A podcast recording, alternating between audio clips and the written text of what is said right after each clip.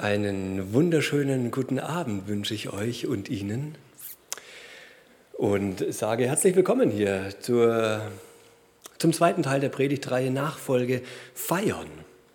Wir wollen das wirklich feiern und bewusst ähm, begehen und sagen, oh, das ist ja richtig schön. Wir dürfen mit Jesus unterwegs sein, ihm hinterher und das Ganze auch positiv sehen und sagen, oh, das ist ja super. Er ist der Lehrer, er ist der Herr, er ist der Meister. Wir lernen von ihm ganz viel und feiern das. Das letzte Mal, letzte Woche das Gebet, heute den Sabbat oder auch Sonntag. Oder auch nicht. Rabbi Ephraim, ein leidenschaftlicher Golfspieler, hat ein kleines oder größeres Problem. Denn die ganze Woche hat es geregnet und es war richtig viel geregnet. Es war nicht gutes Wetter. Dann endlich klart es auf, die Sonne scheint, es brutzelt sehr schön, das Gras ist saftig grün, es ist keine Wolke am Himmel, kein Wind, perfektes Wetter, um Golf zu spielen. Es gibt eben nur ein kleines Problem. An diesem Tag darf er das eigentlich gar nicht, weil Sabbat ist. Er ist hin und her gerissen. Was kann er tun? Was soll er tun? Und entscheidet sich dafür, sich ein bisschen umzuziehen, vielleicht ein bisschen zu tarnen äh, und tatsächlich auf den Golfplatz zu gehen. Er packt alles aus, legt seinen Golfball äh, gut hin, nimmt den Schläger, holt aus und Schwung. Und oben im Himmel beobachtet Mose das Ganze rennt zu Gott hin und sagt, du Gott, das kann doch nicht sein. Schau mal, was der Rabbi da unten macht. Das darf er doch nicht. Du musst da irgendwie Einhalt gebieten. Du musst ihm sagen, nein, so geht's nicht. Gott lächelt ihn an und sagt, ja, ich, ich werde ihm eine kleine Lektion erteilen, warte ab. Dann unten Rabbi schlägt, trifft den Ball auf wunderbare Art und Weise. Er fliegt in hohem Bogen direkt Richtung, Richtung Loch, Richtung Fahne, kommt ein paar Mal vorher auf. Dort kullert und kullert doch tatsächlich direkt rein ins Loch. Das passiert, was sich jeder Golfspieler erhofft, aber ja, es kommt schon mal vor. Aber es ist echt, echt selten. Statistisch gesehen jedes 12.500. Mal. Also man muss lange spielen, bis das Hole in One tatsächlich mal passiert, das Einlochen mit nur einem einzigen Schlag. Was macht Rabbi Ephraim? Natürlich, er freut sich. Was macht Mose? Der gar nicht. Der ist entsetzt und sagt, Gott, wie kannst du das? D hä? Was ist denn das für eine Lektion? Was ist denn das für eine Bestrafung? Und dann erwidert Gott, ja, aber wem soll er denn das jetzt erzählen?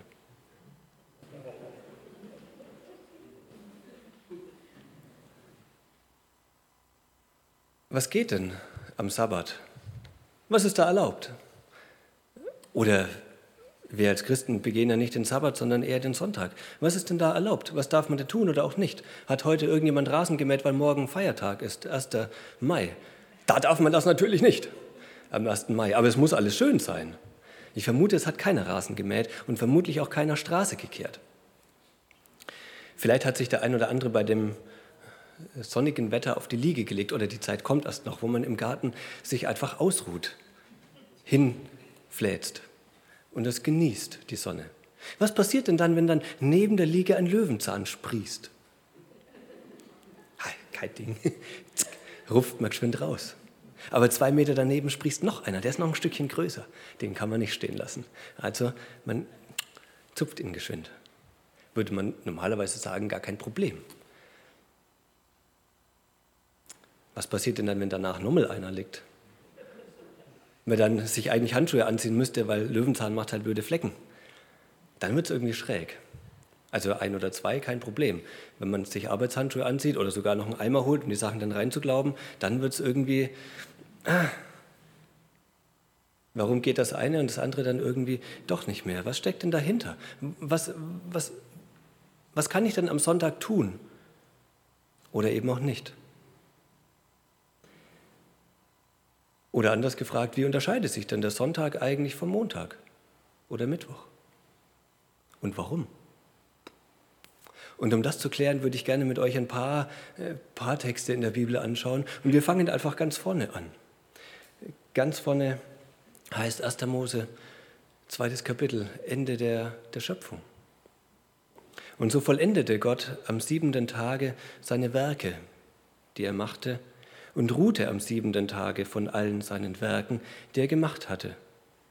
Und Gott segnete den siebenten Tag und heiligte ihn, weil er an ihm ruhte von allen seinen Werken, die Gott geschaffen hatte, die Gott geschaffen und gemacht hatte.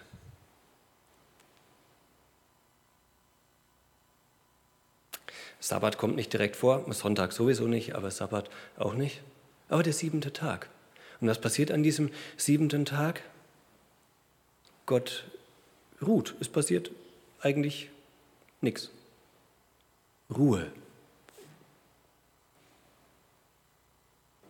Schwer atmend am Gipfelkreuz hängen, weil man es gerade noch sich irgendwie geschafft hat, hochzukommen, weil man den Rucksack dann ablegt, Vespa-Dose rausholen und erstmal eine dicke Pause braucht. Ausruhen, Blick genießen, wunderschöne Landschaft, tolle Schöpfung? Ist das hier gemeint, Gott ruht aus, weil er fix und fertig ist? Nee, aber Gott ruht aus. Nein, Gott ruht. Ausstreichen wir. Gott ruht, weil er fix und fertig ist mit seiner Schöpfung. Er hat sie vollendet. Er hat sie gut gemacht, sehr gut gemacht. Da gibt es nichts mehr hinzuzufügen. Es gibt nichts, was noch fehlt und nichts, was geändert werden muss. Die Schöpfung ist vollendet. Jetzt kann er sagen, ich, ich ruhe. Nicht aus, ich ruhe. Und dann heißt es ja hier, Gott segnete den siebenten Tag.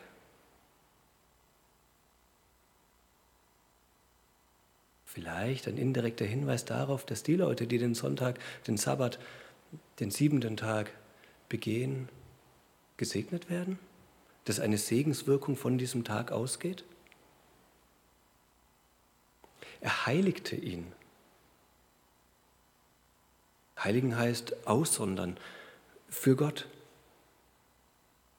Besonders in gewisser Weise, aber eben erstmal eben für Gott. Das heißt, heiligen. Was geheiligt ist, gehört Gott. Und dann, es ist ja der, der siebente Tag, was steht am sechsten Tag und fünften und sonst irgendwelchen anderen Tagen? Da ward aus Abend und Morgen. Der Hm-Tag steht hier aber nicht. Könnte es sein, dass der Sabbattag, der siebente Tag, gar kein so ein Ende hat, dass es vielleicht sogar noch weitergeht, dass der Blick nach vorwärts, nach vorne gerichtet wird auf eine, wie es im Hebräerbrief mal, da kommen wir nachher noch kurz drauf, heißt auf eine ewige, erlösende Sabbatruhe hingeht,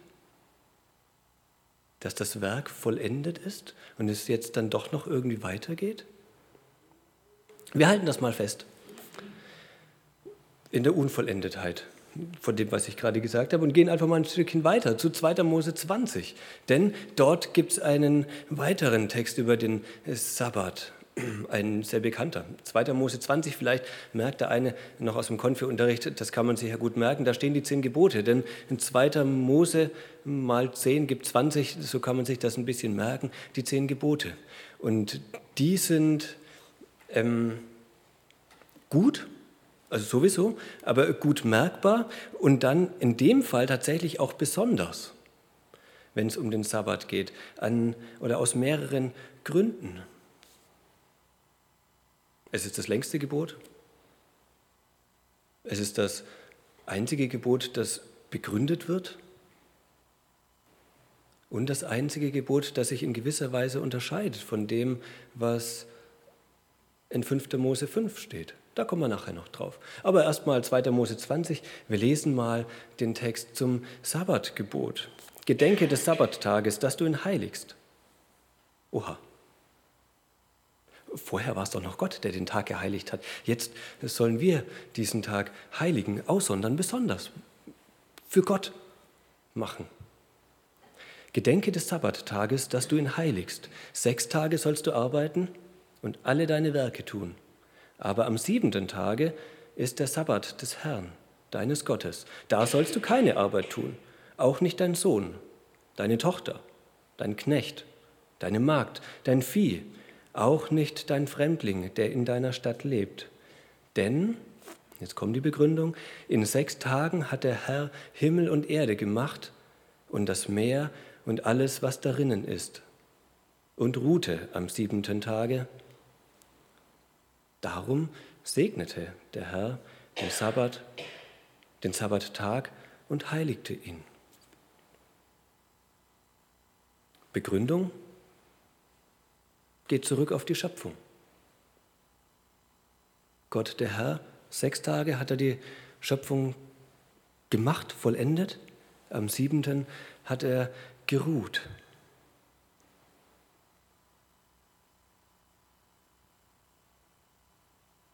Wir sollen auch ruhen. Arbeit sein lassen, um der Schöpfung zu gedenken. Nicht sie anzubeten, aber zu merken, oha, die Schöpfung, die ist gut. Die hat Gott wirklich gut gemacht. 5. Mose 5. Es geht wieder um die zehn Gebote.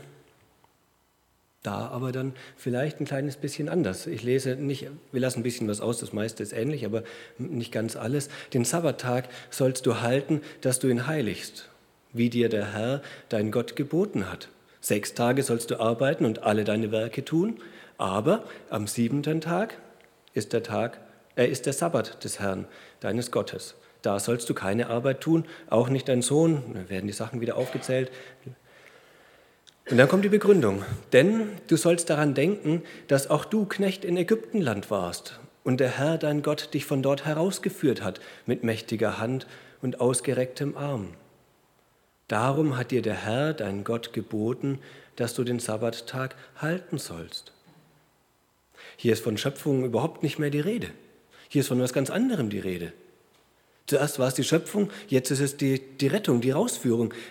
Eine ganz andere Begründung dafür, dass es gut ist, notwendig ist, geboten ist, den Sabbat zu halten. Die Rettung.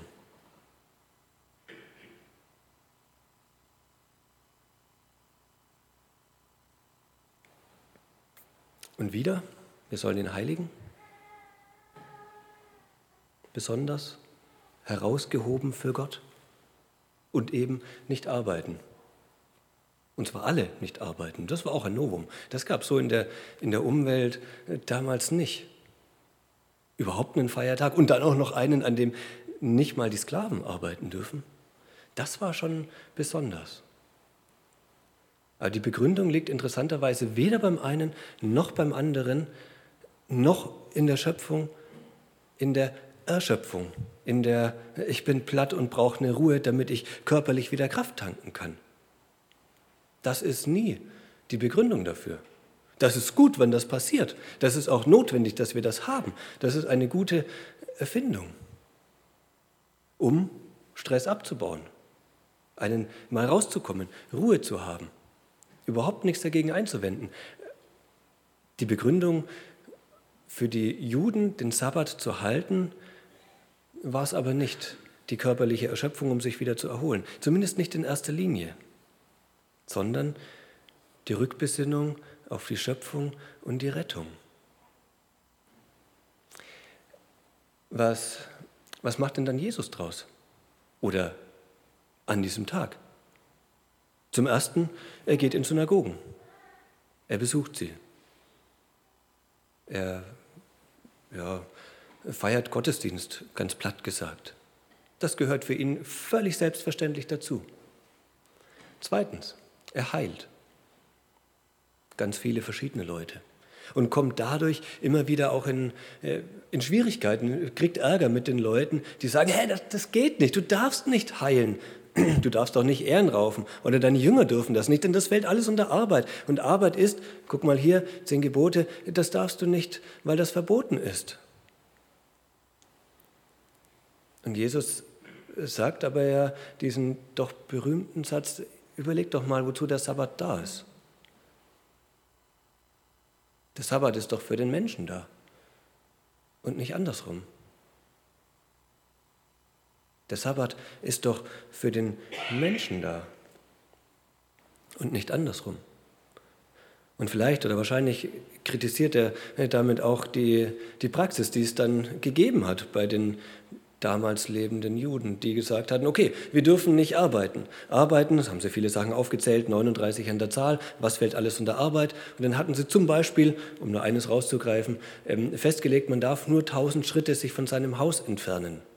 Was hat man dann gemacht, wenn man Leute besuchen wollte oder überhaupt ähm, weiter weg musste als 1000 Schritte? Nun, man hat den Hausstand einfach ein bisschen verlegt. Ich habe mein Haus, ich laufe 900 oder 950, 990 Schritte, dann lasse ich eben meinen Mantel da liegen und dann habe ich meinen Hausstand etwas erweitert. Dann ist ja dort auch Haus von mir und dann darf ich ja wieder 900 Schritte laufen. Gehe ich wieder ein Stückchen weiter. Dann lasse ich halt meinen Schuh liegen und bis man dann nackig ist, dauert es eine Weile. Da kommt man dann schon weit. Und wenn man es weiß im Voraus, nimmt man halt noch einen Rucksack mit. Das ist eine kreative Umgehung und trifft überhaupt nicht, also gar nicht mehr den Sinn vom Sabbat. Was ist der Sinn vom Sabbat? Eigentlich erstmal Rückbesinnung auf Schöpfung und Rettung. Was haben die ersten Christen daraus gemacht? Die Judenchristen hatten den Sabbat noch begangen, gar keine Frage. Haben dann zusätzlich am Sonntag aber Gottesdienst gefeiert. Dann wurde die Gemeinde, oder in den Gemeinden, in denen es immer weniger Juden oder immer weniger Christen gab mit jüdischem Hintergrund, wurde der Sabbat einfach ähm, immer weniger wichtig oder gar nicht wichtig. Da war Sonntag Gottesdienst. Da war das, das was wichtig war. Sabbat arbeitsfrei nicht mehr. Und es war erst Kaiser Konstantin 321, der dann es per Gesetz geregelt hatte, dass an diesem Sonntag nicht mehr gearbeitet werden durfte.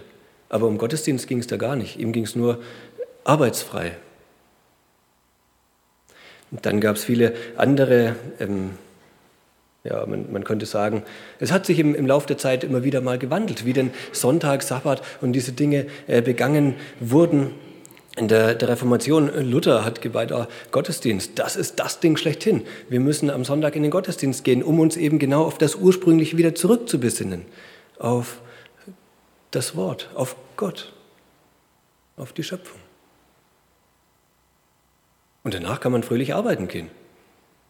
Klammer auf, heute könnte man sagen, dann mäh dann Rasen. Oder pflück Löwenzahn. Fühlt sich ein bisschen komisch an, aber so hätte Luther gesagt. Äh, Luther, angelsächsische ähm, Kirche, Reformation, die hat das ganz anders gesehen. Die hat gesagt, oh, äh, nee, Sabbat, Arbeitsverbot, wir machen jetzt nicht Sabbat, wir machen Sonntag, nehmen Gottesdienst mit und danach arbeitsfrei.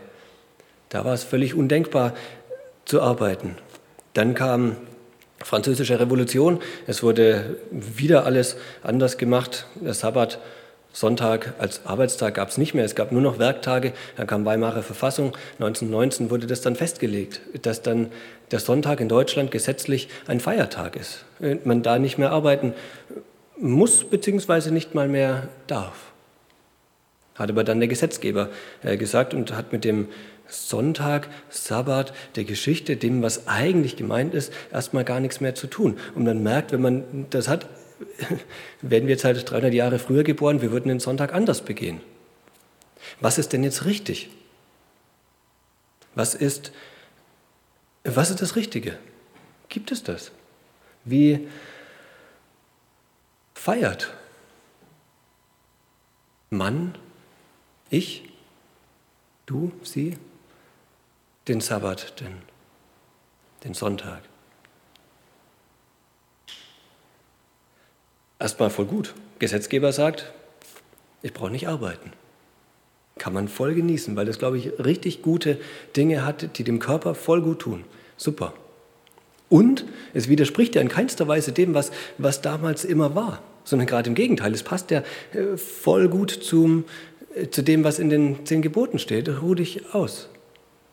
Ruhe von deinen Werken.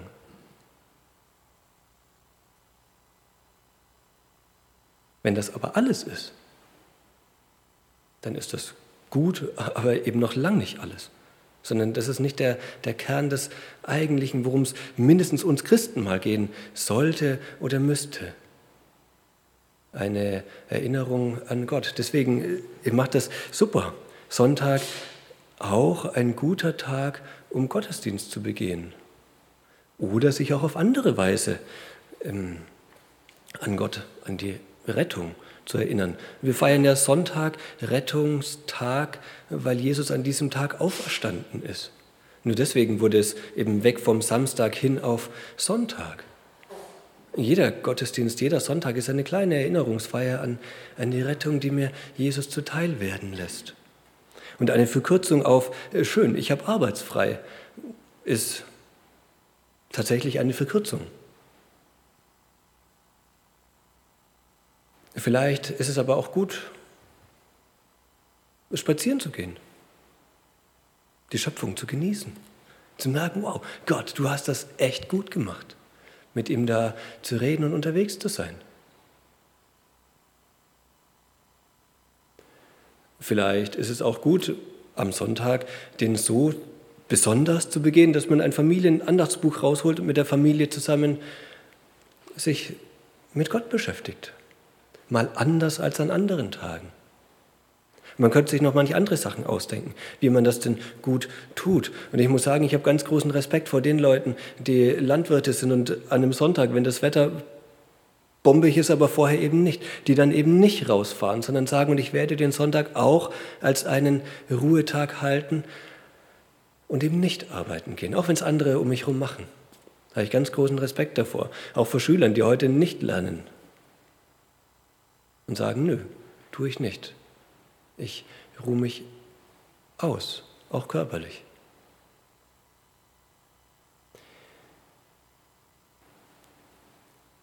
Wahrscheinlich wird es nicht bei jedem immer so ausgehen, wie es bei Eric Little der Fall war. Wir hatten am Jugendbund vor einiger Zeit mal einen interessanten Film geguckt. Dann 1924, schon lange her, 100 Jahre fast, gab es Olympische Spiele. Und Eric Little, ein 100-Meter-Läufer, war damals mit Favorit auf, den, auf die Goldmedaille. 100-Meter-Lauf. Und was war? Es war der Laufleiter am, am Sonntag. Und er von sich aus hat gesagt, nö, da laufe ich nicht mit. Das Rennen hat stattgefunden, er hat, er war halt an der Seitenlinie, hat nicht mitgemacht. Die Rennleitung hat das mitbekommen, hat da manches eingefädelt und hat dann gesagt, okay, dann läufst eben bei 400 Meter mit. Du bist ein, äh, ja, kann man sagen, du bist ein guter Typ, du, du hast deine Gründe dafür. Wir nominieren dich eben für den 400 Meter Lauf. Hat er vorher noch nie begangen, also er kann ja 100, 400 Meter laufen, das ist jetzt nicht so viel anders, aber man trainiert nochmal anders dahin als auf die 100 Meter. Und er hat vorher noch nie einen Wettkampf in 400 Meter bestritten. Und was kam raus? Die Goldmedaille hat er eben dann woanders abgestaubt. Gott lässt sich nicht lumpen. Bei den Leuten damals, Israeliten, Wüste, Manna, sechs Tage lang haben sie gesammelt. Am sechsten Tag haben sie sogar doppelt so viel gesammelt. Am siebten Tage ging nichts. Es hat gereicht, was am sechsten da war. Gott lässt sich nicht lumpen. Ich glaube, die Zeit, die man für ihn mit ihm einsetzt, die, die kommt gut wieder zurück. Jetzt ist es aber ja so, dass nicht jeder am Sonntag tatsächlich frei hat. Es gibt manche Leute, die müssen sonntags arbeiten. Was macht man denn dann als, egal, sag mal Kellner, Feuerwehrmann, ähm, in der Diakonie Angestellter oder äh, Journalist? Es gibt ganz viele Berufe, die sonntags tatsächlich auch arbeiten dürfen. Extra vom Gesetz her geregelt, weil Sonntag heißt ja eigentlich 1919 oder seitdem geht nichts mehr. Ähm, wie machen dann die? Wie könnten die den Sonntag begehen? Erstmal arbeiten, weil schreibt der Arbeitsvertrag vor. Und dann wäre es aber doch voll gut, tatsächlich sich einen anderen Tag rauszusuchen oder auch an diesem Tag, wenn man Zeit hat, um das zu tun, was der eigentliche Grund dafür ist, den Sonntag gut zu begehen, sich das, auf das, das Geistliche zu konzentrieren und das mit, mit einzubeziehen. Und zu sagen, ich nehme die Schöpfung wahr, ich nehme vor allem Gott wahr, ich nehme wahr, dass er mich gerettet hat. Und zum Beispiel einen Gottesdienst nachhören oder eine bewusste Gott Begegnungszeit einbauen mit einem Spaziergang am Mittwoch, wenn man dann da frei hat oder wann auch immer. Oder mal bewusst Musik machen oder Musik hören oder Bibel zu lesen, was man sonst vielleicht, hoffentlich, wahrscheinlich auch tut, aber dann ganz besonders. Oder noch mal ein bisschen länger.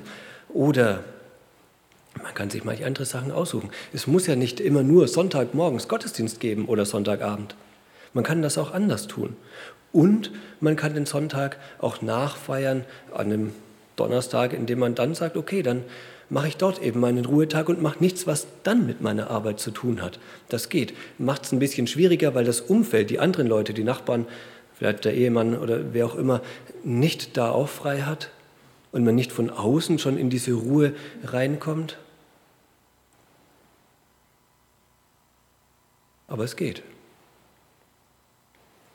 Und vielleicht geht es sogar ein bisschen leichter, weil man dann, ähm, wenn ich an mich denke, dann gehe ich voll gerne in den Keller und bastel da mit einer Hobelmaschine oder mit einer Kreissäge. Das geht am Sonntag nicht. Denn da, also es würde eigentlich gehen, aber halt die Nachbarn, die ärgern sich dann. Ähm, wenn ich dann aber Montag frei habe, dann kann ich dabei entspannen und mich ausruhen von der anderen Arbeit, die ich sonst am Schreibtisch habe runterkommen und dann aber auch Sonntag feiern, das Geistliche.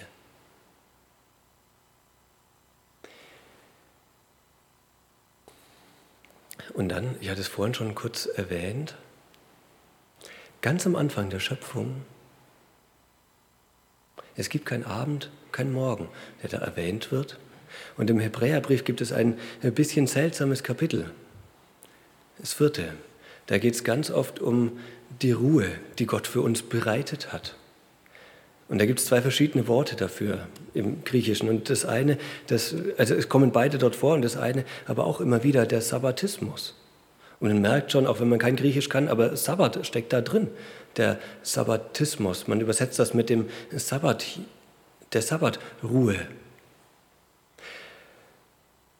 Könnte es sein, dass wir uns als Christen noch mal viel mehr auf den Sabbat freuen können, nicht nur diesen wöchentlichen, sondern auch auf das, was da kommt, das, was Gott für uns bereitet hat, in Ewigkeit und dann aber noch vorher, heute schon, auf diese Sabbatruhe. Denn mit der Schöpfung hat Gott die Schöpfung vollendet, fertig gemacht. Da ist nichts mehr hinzuzufügen. Ich, ich nicht. Die Rettung Geht ja erstmal nur um Ägypten rausgeholt und sowas, aber dann eben auch Rettung von Sünden. Was ist denn da mein Werk? Nichts. Da kann ich ruhen und sagen, Jesus, vielen Dank. Du hast alles für mich getan. Es gibt nichts, was ich dem hinzuzufügen habe. Ich brauche mich nicht selber anstrengen. Heute und hier schon nicht, zumindest nicht, was das Geistliche anbelangt, um gerettet zu werden. Und ich weiß, da wartet eine ewige Ruhe auf mich. Nicht ein ewiger Tod und dann diese Ruhe, sondern eine Sabbatruhe. Bei und mit Gott. Er tut meiner Seele gut. Bei ihm kann ich ruhen, bei ihm komme ich an, zur Ruhe. Und in kleiner Weise hoffentlich auch am Sonntag als ein kleines Abbild von dem, was dann kommt.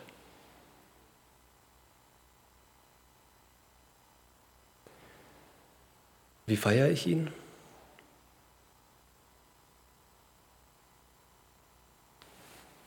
Ihr habt es richtig gemacht. Mit einem Gottesdienst. Es gibt noch manche andere Möglichkeiten. Und dann in zweiter oder fünfter Linie, hoffentlich auch, weil das dem Körper gut tut, mit ich arbeite eben nicht mehr, sondern ich lasse das bewusst liegen und sage, ich ruhe mich aus. Weil es der Gesetzgeber mir diese Möglichkeit gibt und auch weil Gott das für gut empfindet und sagt, ruh dich aus. Ich gönne es dir. Aber nutz die Ruhe mit Gott. Ich bete. Herr Jesus Christus, wir danken dir sehr, dass du ein guter Gott bist, ein gnädiger, dass du weißt, wie es uns geht und was wir brauchen, weil du uns gut gemacht hast.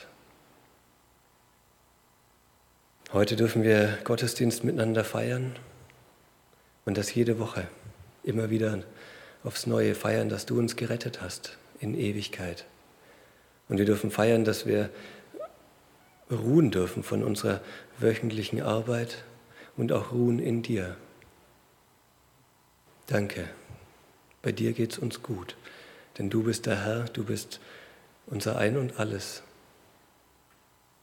Wir danken dir und bitten dich aber auch für diese Leute, die heute den Sonntag so nicht begehen können, weil sie arbeiten müssen, dass du ihnen einen anderen Tag gibst, an dem sie ruhen von ihrer Arbeit und sich auch auf, das, auch auf dich besinnen. Hilf du uns dazu. Wir brauchen dich. Bitten dich auch für die Leute, die einsam sind oder krank sind, denen es nicht gut geht, dass du sie tröstest mit, deiner, mit deinem guten göttlichen Trost, der viel größer und weiter ist, viel tiefer geht als das, was wir Menschen einander geben können. Danke, Herr, du meinst es gut. Du bist gut, du bleibst gut. Du gehst voraus, wir dir hinterher. Danke. Amen.